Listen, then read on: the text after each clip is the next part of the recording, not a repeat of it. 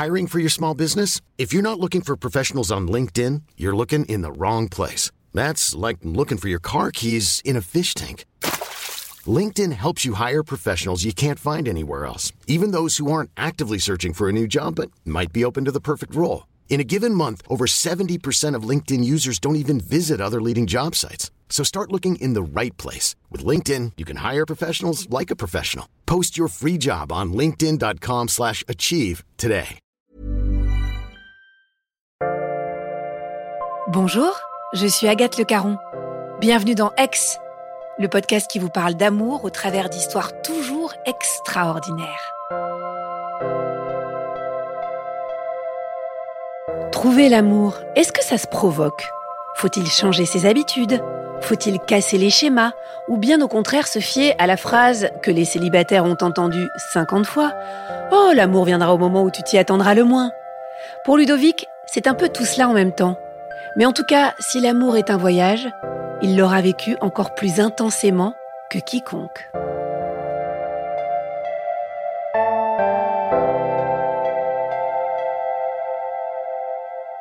J'avais un rêve, un rêve nourri depuis euh, très longtemps, depuis même l'âge de 7-8 ans où j'avais la tête euh, plongée dans les atlas, à me dire qu'un jour je ferai le tour du monde. Donc j'ai décidé le 1er janvier 2003 de partir pour un tour du monde en utilisant le stop sous toutes ses formes comme un unique moyen de transport. Donc euh, j'aime beaucoup le stop. Le stop est rentré dans ma vie quand j'avais environ 16 ans. Ma maman, comme toutes les mamans, était très protectrice. Elle voulait toujours m'emmener à droite à gauche et mon père disait mais arrête de le cocooner comme ça, faut qu'il soit indépendant, faut qu'il soit débrouillard laisse-le faire du stop.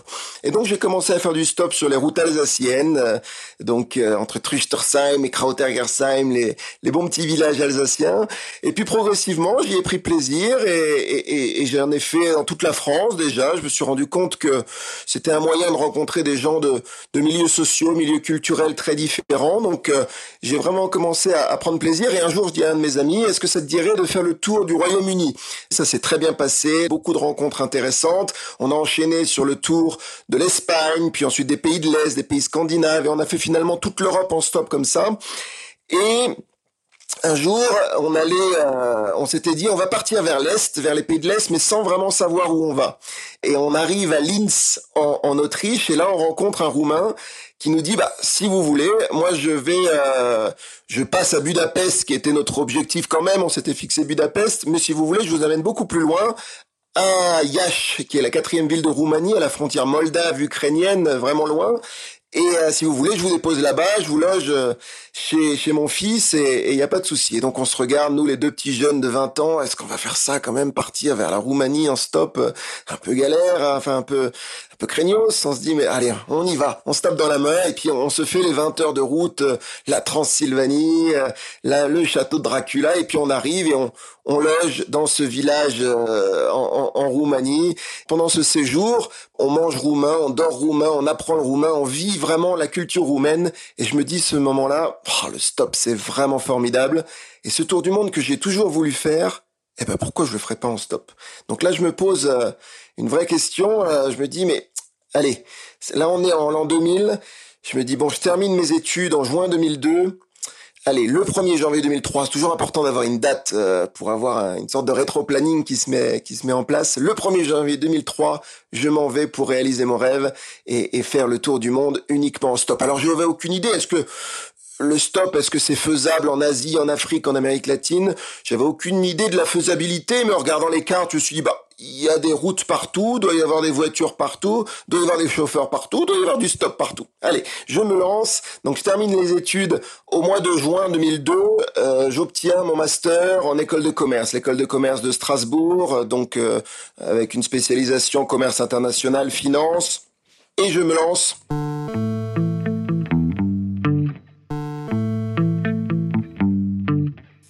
En janvier 2002, je, il fallait que je trouve un stage de fin d'études, un stage de six mois pour, clôturer mes études. Et c'était un moment où la situation économique était plutôt bonne. Je pose candidature euh, chez Deloitte, donc un cabinet de consulting. Et l'entretien se passe tellement bien que quelques jours plus tard, au lieu d'avoir une offre de stage, je reçois une offre d'emploi. Et donc là, c'est un moment clé pour moi c'est un moment où je me pose cette question euh, parce que c'est une belle offre d'emploi, euh, le rêve entre guillemets, enfin quelque chose de sympa pour un jeune étudiant qui sort d'école de commerce. Et donc, euh, donc ça me met quelque part la vision.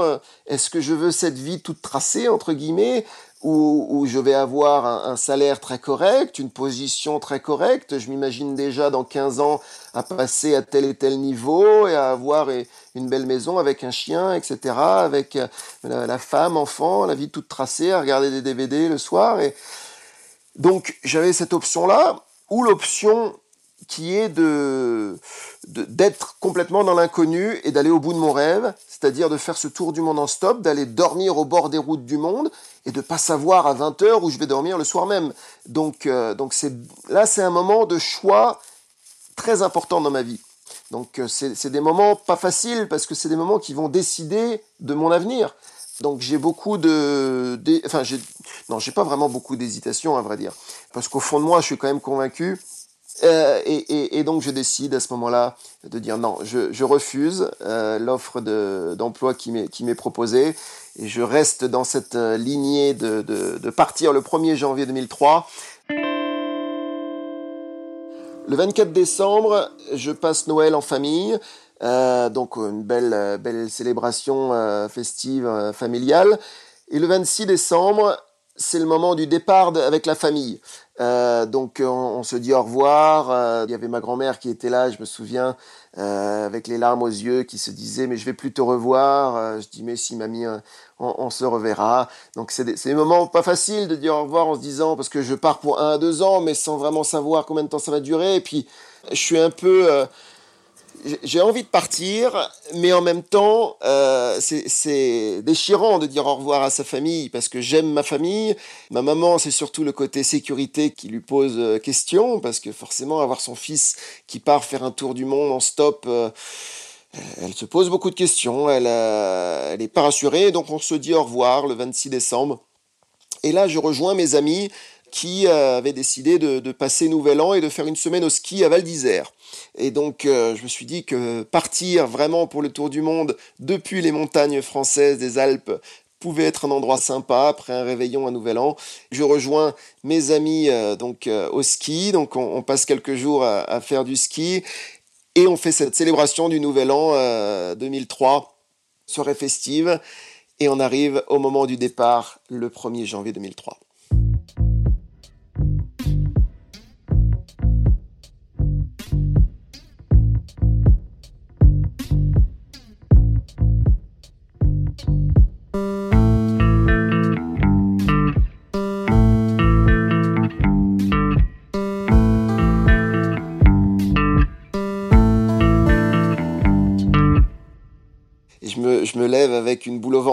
Là, je me dis waouh, est-ce que je suis vraiment sûr? J'ai préparé pendant tout ce temps, est-ce que je suis vraiment sûr de me lancer maintenant dans plus de 100 000 km en stop? Quand on arrive au bord de la route, euh, c'était en fin d'après-midi, même il commençait déjà presque à faire nuit. Je me dis maintenant, euh, c'est pas comme le vélo, où le vélo, tu dis, bon, tu prends ton vélo, et salut les amis, je m'en vais, ciao. Le stop, non. Le stop, euh, allez, je m'en vais, mais il faut trouver une voiture. il faut trouver une voiture. Donc mes amis m'ont aidé à trouver cette première voiture un conducteur, je me souviens, un, vallon qui m'a parlé pendant une heure et demie de la guéguerre entre les Vallons et les Flamands.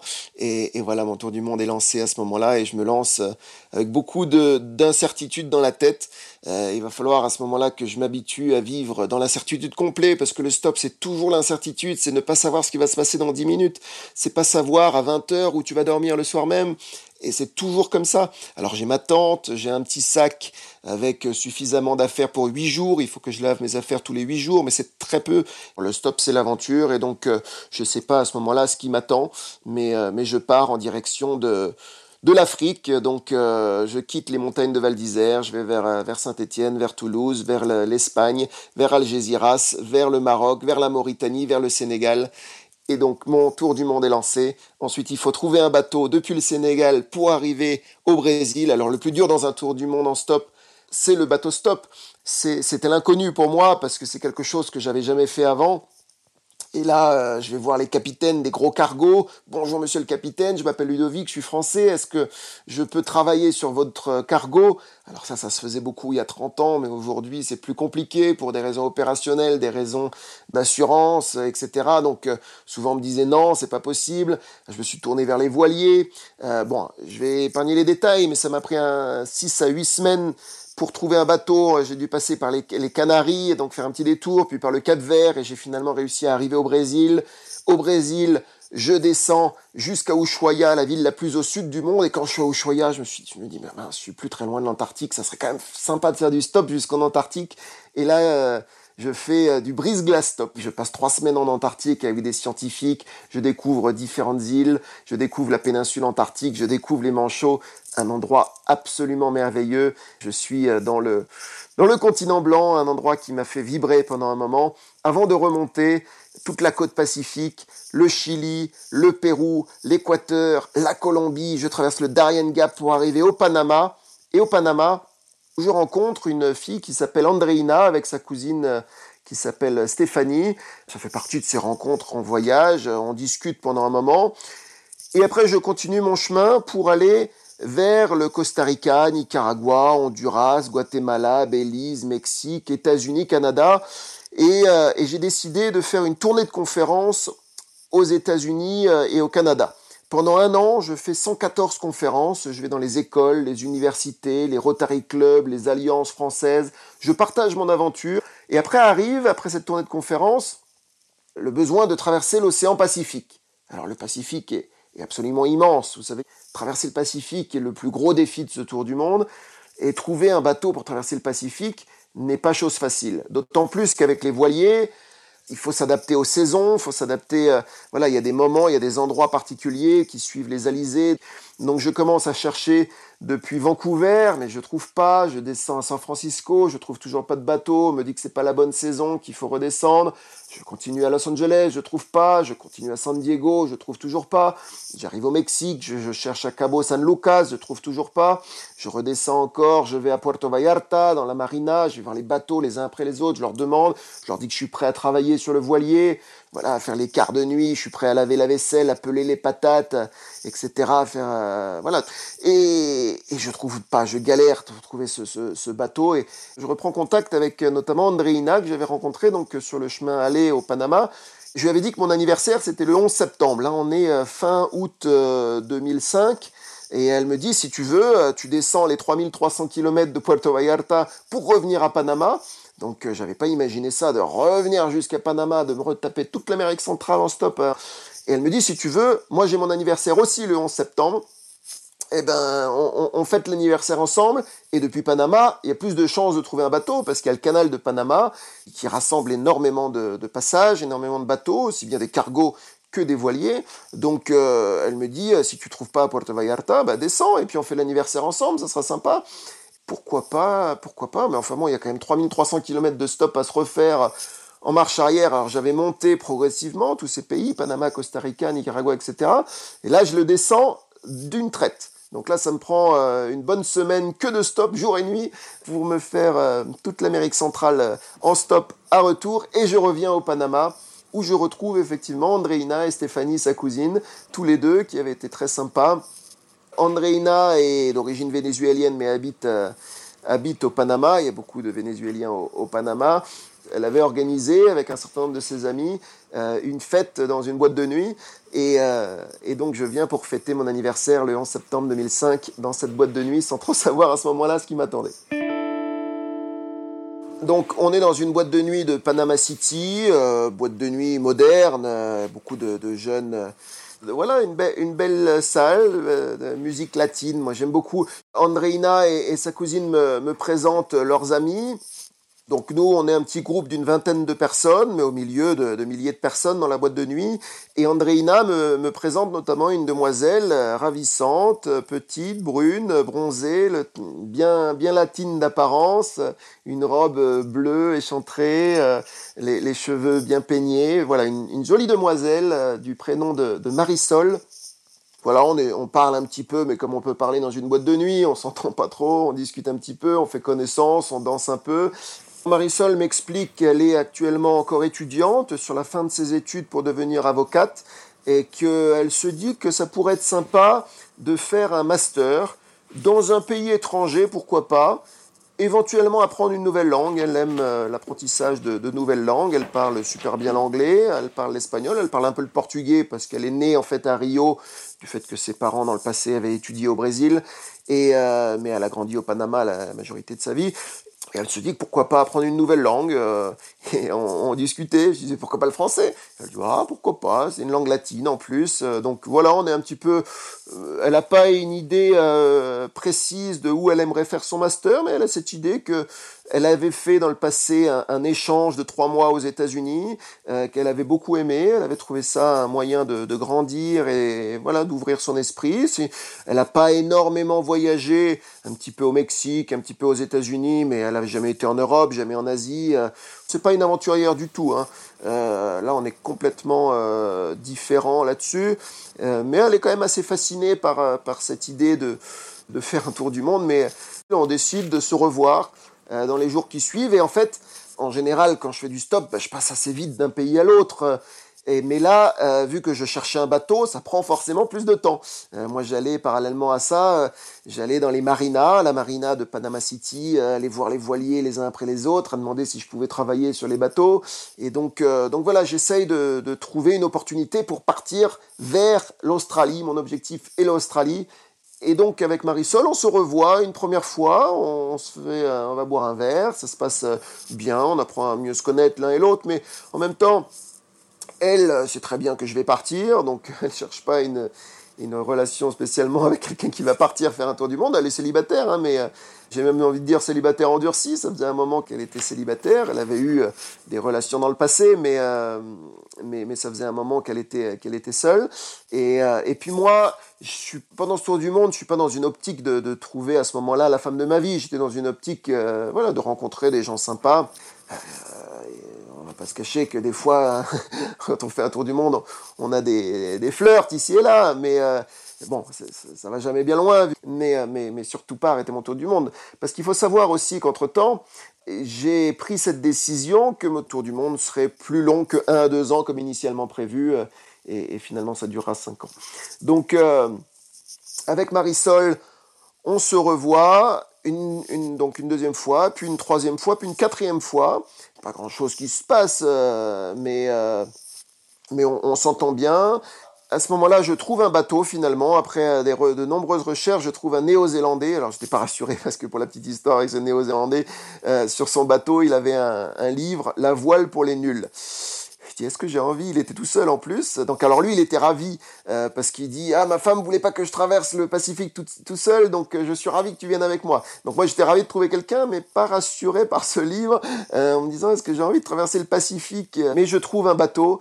Et donc, je dis au revoir à Marisol, et en partant, elle me dit ah, donne-moi des nouvelles, gardons contact, etc. Et, et j'avais envie de garder contact aussi en me disant euh, peut-être que ça peut être une fille bien pour moi. Voilà, on a passé quatre jours sympas ensemble, euh, et, mais sans aller plus loin. Donc voilà. Et elle me dit en partant, tiens-moi au courant de, ta traversée du Pacifique. Elle dit oula, faut faire attention. Enfin, elle est un peu inquiète. Elle se dit oula, est-ce qu'il va rentrer, est-ce qu'il va arriver de l'autre côté en Australie? C'est pas donné, euh, c'est pas forcément anodin de partir pour pour 13 000 km de, de, de voilier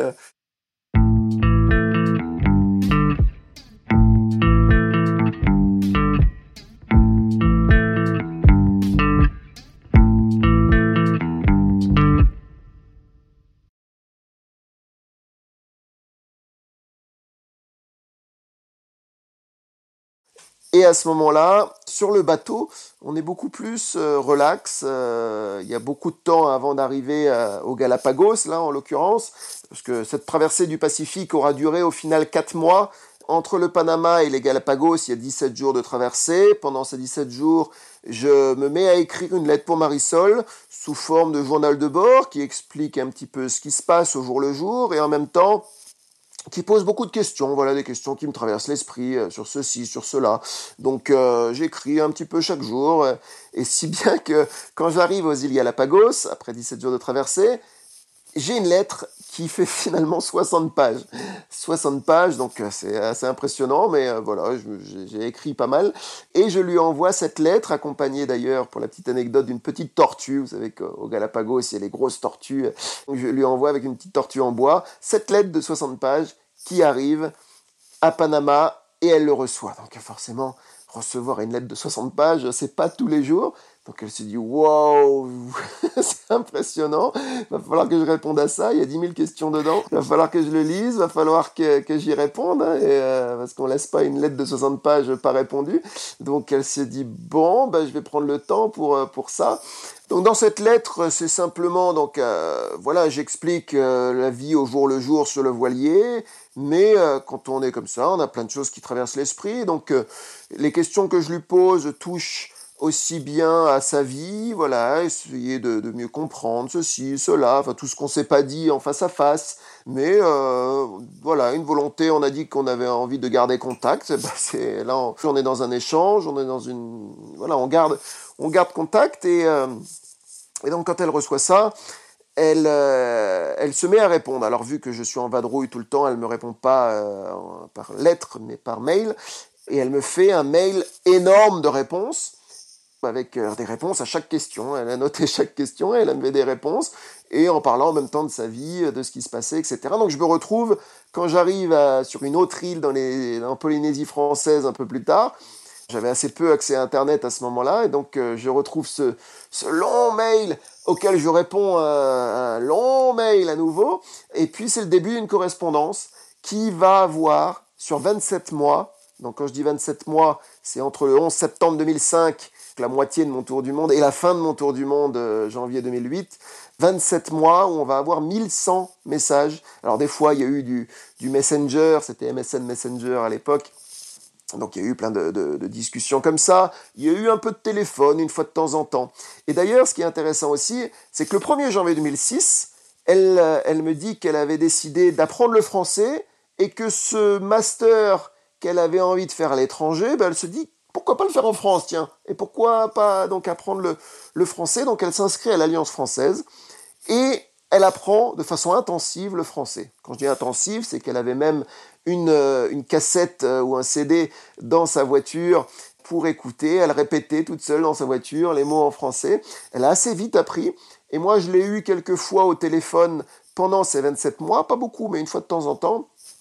Et elle me parlait de temps en temps en français. J'étais impressionné. Je dis waouh, mais T'apprends vite, dis donc. Et euh, voilà, elle s'améliorait. Et puis progressivement, dans ces 27 mois aussi, plaider à, faire une lettre de motivation, à faire un CV en français, etc., pour trouver une école où elle pourrait faire son master. Alors en fait, elle a eu entre-temps son diplôme d'avocate au Panama, mais elle voulait faire un master spécialisé commerce international pour avoir la double compétence et mieux connaître le monde du commerce pour faire du droit euh, commercial ou autre euh, dans, dans le futur et elle est prise finalement dans plusieurs écoles, à Rennes euh, et puis aussi à, Strasbourg.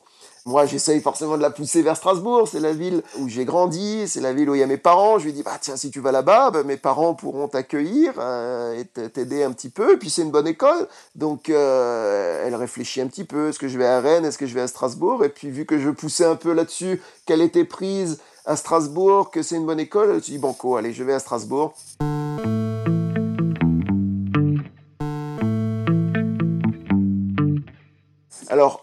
Pendant qu'on s'écrit, on se... Dire qu'il y a des sentiments qui grandissent, c'est un grand mot, parce qu'il est hmm, difficile de dire que des sentiments grandissent en s'écrivant. Mais on commence à, quand même à s'attacher l'un l'autre dans, dans l'amitié en s'écrivant. On, a envie de recevoir la lettre ou le mail. On est content quand on voit, euh, quand je vois Marisol qui, qui s'affiche dans, dans ma boîte de réception. Je suis toujours très content et c'est le premier mail que je lis en, en, le recevant. Donc, euh, et, même chose de son côté, euh, elle, attend, euh, dès qu'il y a trop longtemps sans réponse, elle s'impatiente et elle va me dire par MSN, tu m'as pas répondu, ou l'inverse, parce que pour une raison X ou Y, l'un ou l'autre peut ne pas répondre. Mais on s'écrit très très régulièrement, et pourquoi pas, si son master se confirmait à Strasbourg, on tentera une aventure ensemble. Donc on est dans cet état d'esprit en se disant eh, ça vaut le coup de tenter. Je lui pose même la question est-ce qu'elle a envie d'avoir des enfants, etc. Elle me dit oui. Voilà, on, se projette quand même dans une future relation, mais tout en gardant à l'esprit que ça pourrait ne pas marcher du tout. Qu'on fait pas non plus des plans sur la comète. On est des gens assez terre à terre, mais on se dit que pourquoi pas. On a l'impression en s'écrivant qu'on pourrait avoir des caractères qui pourraient se correspondre l'un l'autre. Voilà, on est sur ça parce que 1100 messages, c'est pas anodin. Alors cette correspondance m'accompagne, euh, c'est sympa parce que quand on fait un long voyage comme ça, on est avec soi-même, on est euh, tout seul, on crée des relations, ça monte, ça redescend, ça monte, ça redescend, on crée beaucoup de relations mais assez euh, superficielles quelque part, et là c'est une relation plus poussée. Et donc ça fait du bien, ça fait du bien au mental faut savoir que quand on voyage comme ça aussi, euh, il y a des moments où on se pose des questions. Bah, évidemment, euh, je me souviens que on apprend que sa grand-mère est, décédée, qu'on n'est pas là pour l'enterrement. On apprend que ses meilleurs amis se marient et donc on va rater des mariages. On apprend. Donc il y a des moments comme ça, on se pose des questions, mais de l'autre côté, on se dit mais ah, j'apprends tellement, je grandis tellement, je découvre tellement de choses. C'est tellement extraordinaire ce tour du monde. Plus je voyage, plus j'ai envie de voyager. C'est une drogue cette relation euh, même platonique quelque part, euh, euh, virtuelle en tout cas, avec Marisol m'a accompagné sur les 27 derniers mois. Donc voilà, on n'était pas en couple pendant ces 27 mois, mais c'est ça m'a aidé. Alors, nous arrivons en septembre 2007. Marisol arrive à Strasbourg. Elle est prise donc à son master. Elle commence son master là-bas. Et moi, je la mets en relation avec ma maman. Elles s'entendent bien toutes les deux. Marisol est d'ailleurs invitée même à des fêtes familiales avec mon père, ma mère, mon frère, mes neveux, etc. Qu'elle commence à faire partie de la famille. Et ce qui est assez amusant, c'est qu'au mois de décembre 2007, en fait, elle connaît mieux ma famille, ma mère, que moi. Et, moi, j'avais dit à ma mère, euh, bon, bah, tu, tu, voilà, tu peux t'en occuper, mais je ne sais pas si ça marchera ou pas. C'est devenu une très bonne amie. Est-ce que ça deviendra de ma femme? Je ne peux pas te dire, mais c'est une chose possible. Voilà, on était un peu là-dedans, et puis bon, elles se sont bien entendues, et ma mère, dès qu'ils allaient faire une sortie à droite à gauche, ben, elle l'a prise un peu sous son aile en disant Allez, tu veux venir? Allez, on y va. vu que Marisol, au départ, connaissait personne, ben, elle s'est prise d'affection pour ma mère et pour euh, toute ma famille. Donc, euh, c'était assez agréable, à vrai dire. Si bien que le 20 décembre 2007, je me rapproche de l'Europe. J'arrive en Allemagne et on décide euh, avec Marisol qu'elle vienne me rejoindre à Munich. Ça fait bizarre de se retrouver à ce moment-là parce que ça fait donc 27 mois qu'on est en, en contact, qu'on s'écrit, qu'on apprend à se découvrir, mais de façon virtuelle. Et là, le moment est arrivé où on se retrouve, donc euh, on s'observe, euh, mais on passe tout de suite des bons moments. On va découvrir le, château de Neuschwanstein, on va découvrir différents différents endroits, euh, notamment le le camp concentration de Dachau, qui est pas l'endroit le plus euh, le plus romantique du monde, mais mais intéressant quand même à découvrir. Et puis je me rends compte qu'elle est euh, aussi dans, dans la même vibe de, de découvrir, d'apprendre, d'être curieux, de, de mieux comprendre les choses. Et assez rapidement, on se rapproche. Alors, le, le, premier baiser a une, une saveur particulière parce que c'est le résultat de, de, de, de ces 27 mois d'échange. C'est un moment que, que je peux pas oublier forcément, qui est, qui est gravé en moi. Vu qu'on se sent bien ensemble, et euh, donc euh, oui, je commence à avoir euh, des sentiments pour elle qui grandissent progressivement, qui avaient déjà grandi par la voie écrite et qui, qui se confirment en fait. ouais, je, je me sens bien avec elle, donc je, je, ressens tout de suite le besoin de vouloir aller plus loin dans la, dans la relation.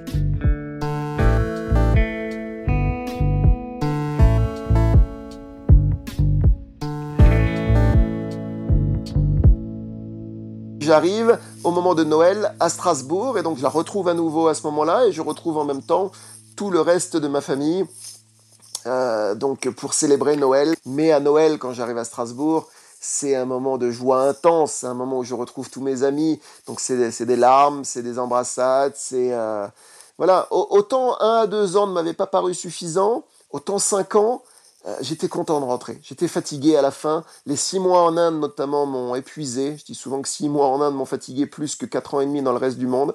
J'avais 8 kilos de moins que mon poids habituel. Et donc, euh, j'arrive avec beaucoup de joie, on apprécie avoir un lit douillet parce que pendant cinq ans j'ai dormi dans des endroits euh, incroyables au bord des routes. J'ai eu une fois un rat qui m'est passé dessus, une fois un chien qui est venu me renifler. J'apprécie, mais là on apprécie toutes les petites choses de la vie. Aller aux toilettes et avoir des vraies toilettes, pouvoir prendre une douche chaude.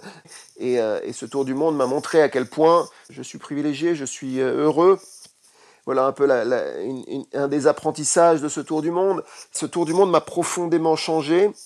Et donc en, retrouvant Marisol, c'était un peu une étape de ma vie qui se tournait pour euh, clôturer, en fait, boucler la grande boucle depuis Strasbourg. On a fait finalement du stop ensemble avec Marisol, euh, même si c'est pas une grande aventurière, elle a accepté de, faire du stop.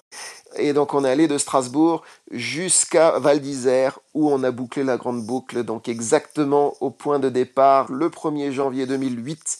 Et euh, voilà, cette étape de ma vie se termine à ce moment-là. Et euh, Marisol est là pour euh, voilà, faire la transition sur la nouvelle vie. Et ce qui est sympa aussi, c'est que dans cette nouvelle vie, j'ai eu cette chance, parce qu'on me demande souvent, mais c'est pas trop dur, après 5 ans de voyage, de revenir dans une vie classique, entre guillemets. Moi, ça n'a pas été difficile du tout, pour plusieurs raisons.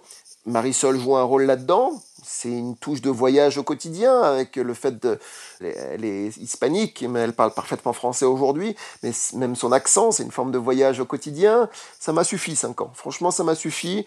Et puis j'étais prêt tout simplement à, tourner la page et à me concentrer. Freud disait l'homme n'a rien de, de mieux qu'à faire qu'être en accord avec lui-même. Aujourd'hui je me sens avant tout en accord avec moi-même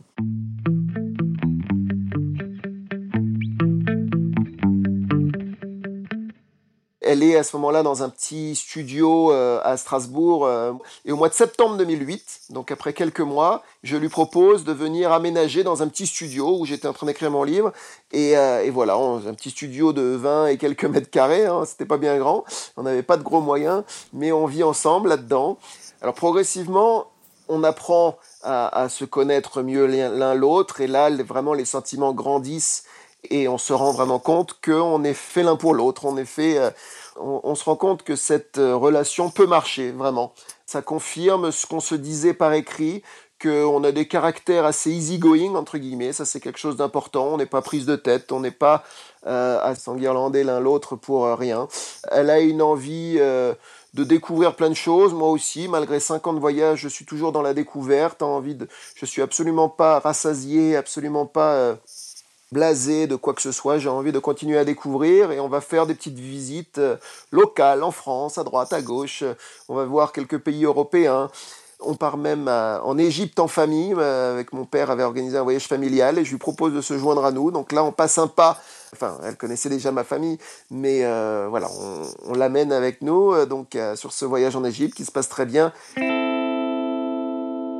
pendant ce voyage, j'avais acheté une, petite bague euh, locale. Alors, c'est pas 18 carats ou autre, hein, mais c'était plus symbolique qu'autre chose. Et cette bague, le 14 février 2009, donc euh, le jour de la Saint-Valentin, je, je l'avais avec moi et je dis à Marisol le matin, euh, on était en train de discuter, et je lui dis, euh, je voudrais que tu deviennes ma femme.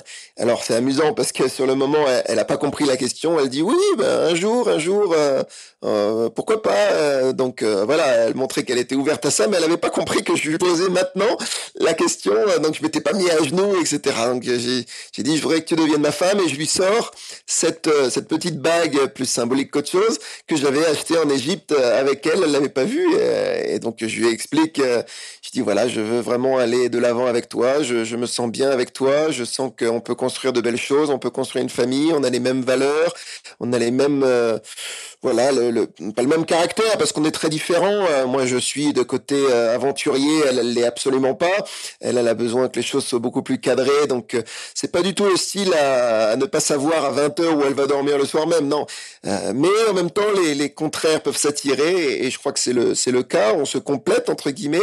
Donc non, on n'est pas du tout similaires, mais mais j'ai ressenti à ce moment-là que c'était le bon moment que c'était le bon moment. Et puis il y avait les contraintes administratives du fait de du, du visa qu'il fallait euh, il fallait prendre une décision à ce moment-là parce que son stage se terminait et il fallait euh, fallait prendre une décision. Sinon elle devait revenir au Panama et les choses auraient été plus compliquées. Donc bon il m'a apparu que c'était le le bon moment pour faire la demande. Et moi, je ressentais au fond de moi que que c'était la bonne, euh, donc que je me sentais bien avec elle, et j'ai pas eu trop de doutes dans mon esprit. Euh, donc, euh, à un moment, bien entendu, on se regarde dans le miroir, on dit voilà, t'es sûr, Ludo? T'es sûr que ça va être la bonne? On va, on, y va? Mais assez rapidement, ma réponse était allez, on, on fonce. Il faut pas trop hésiter. Parfois, quand on ressent au fond de soi les papillons nécessaires, quand on ressent au fond de soi que qu'il y a quelque chose, que qu'on peut construire une famille avec une personne, il, faut y aller. Il y a un moment, il faut pas trop, faut pas trop hésiter. On avait fait donc le mariage civil en France le 21 mars 2009. Euh, C'était un moment euh, un, moment sympa, mais on n'avait pas prévu de grandes fêtes à ce moment-là. C'était vraiment un comité restreint euh, du fait qu'il fallait le faire rapidement, et donc on avait prévu de faire une grande fête pour l'année d'après, pour se laisser le temps de le préparer et le faire au Panama. Et donc on l'a fait sur la plage euh, à une heure et demie de Panama City, la plage du Pacifique, avec euh, l'hôtel qui était sur le sable, avec le bruit de la mer derrière. Et, et voilà, c'est super romantique et ça correspond à la fois à ce qu'on voulait tous les deux, et puis à ce côté euh, spirituel, mais euh, moi je suis pas un grand grand catholique, euh, même si j'ai été baptisé, etc. Et, et donc c'est un côté de rassembler toutes les religions quelque part, toutes les formes de croyances et et, et puis ce côté nature qui m'est qui m'est cher et c'était un moment où on était avec voilà avec la famille et, et, la mère derrière et il faisait beau et tout le monde a apprécié ce moment on a fait une belle fête euh, aussi au, bord de l'eau et donc qui a été appréciée par tous.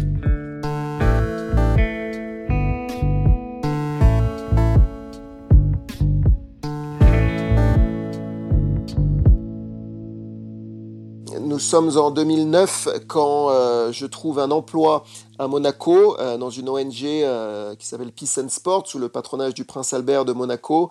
Et elle trouve un emploi à Monaco en tant que juriste. Elle peut pas être avocate en France parce qu'elle a fait ses études au Panama, mais elle fait du droit international à Monaco en tant que juriste. Et, on s'installe dans une petite ville qui s'appelle Aise, qui est à 7-8 km de Monaco et à 10 km de Nice, qui est un petit village médiéval très sympathique. On est dans les hauteurs et on est très heureux. Aujourd'hui, on a deux enfants qui ont, euh, au moment où je vous parle, 5 et 8 ans. Anna-Laura, la grande, et Sébastien, le petit. À la maison, on parle espagnol et français. Donc, euh, Marisol ne parle que en espagnol aux enfants. Moi, je leur parle en français. Donc, ils sont euh, bilingues, plus ou moins parfaitement. chaque année, on passe quelques semaines au Panama. Euh, la, famille aussi de Marisol vient de temps en temps. Donc on est dans un environnement multiculturel. Aise aussi, c'est un endroit où il y a beaucoup de gens euh, venus du monde entier autour de nous. Donc voilà, j'essaye moi de transmettre à mes enfants cette, euh, curiosité, cette envie de comprendre, d'apprendre, d'être ouvert. Anna-Laura, à 8 ans, elle est déjà allée dans 26 pays. Arrive de temps en temps de, retomber sur, euh, sur les lettres et notamment cette fameuse lettre de 60 pages qui a été le tournant quelque part parce que forcément 60 euh, pages c'est pas, négligeable. On, retombe dessus avec le, avec le sourire en se disant euh, ma chérie on est allé au bout, on est allé au bout de la démarche. On n'imaginait pas quand on s'est rencontré la première fois que ça pouvait terminer comme ça.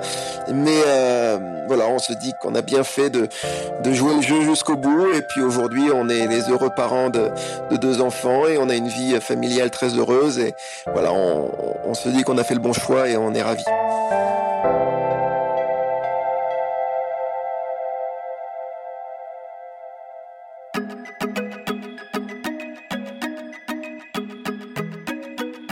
Merci à Clémentine Delagrange qui a réalisé cet épisode et à Alexandre Ferreira qui l'a monté et mis en musique. Si vous l'avez aimé, faites-le savoir. Mettez-nous des étoiles et des commentaires. Merci.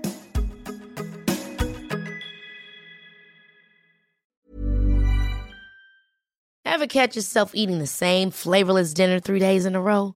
Dreaming of something better? Well, HelloFresh is your guilt-free dream come true, baby. It's me, Kiki Palmer. Let's wake up those taste buds with hot, juicy pecan-crusted chicken or garlic butter shrimp scampi. Mm. Hello Fresh. Stop dreaming of all the delicious possibilities and dig in at HelloFresh.com. Let's get this dinner party started.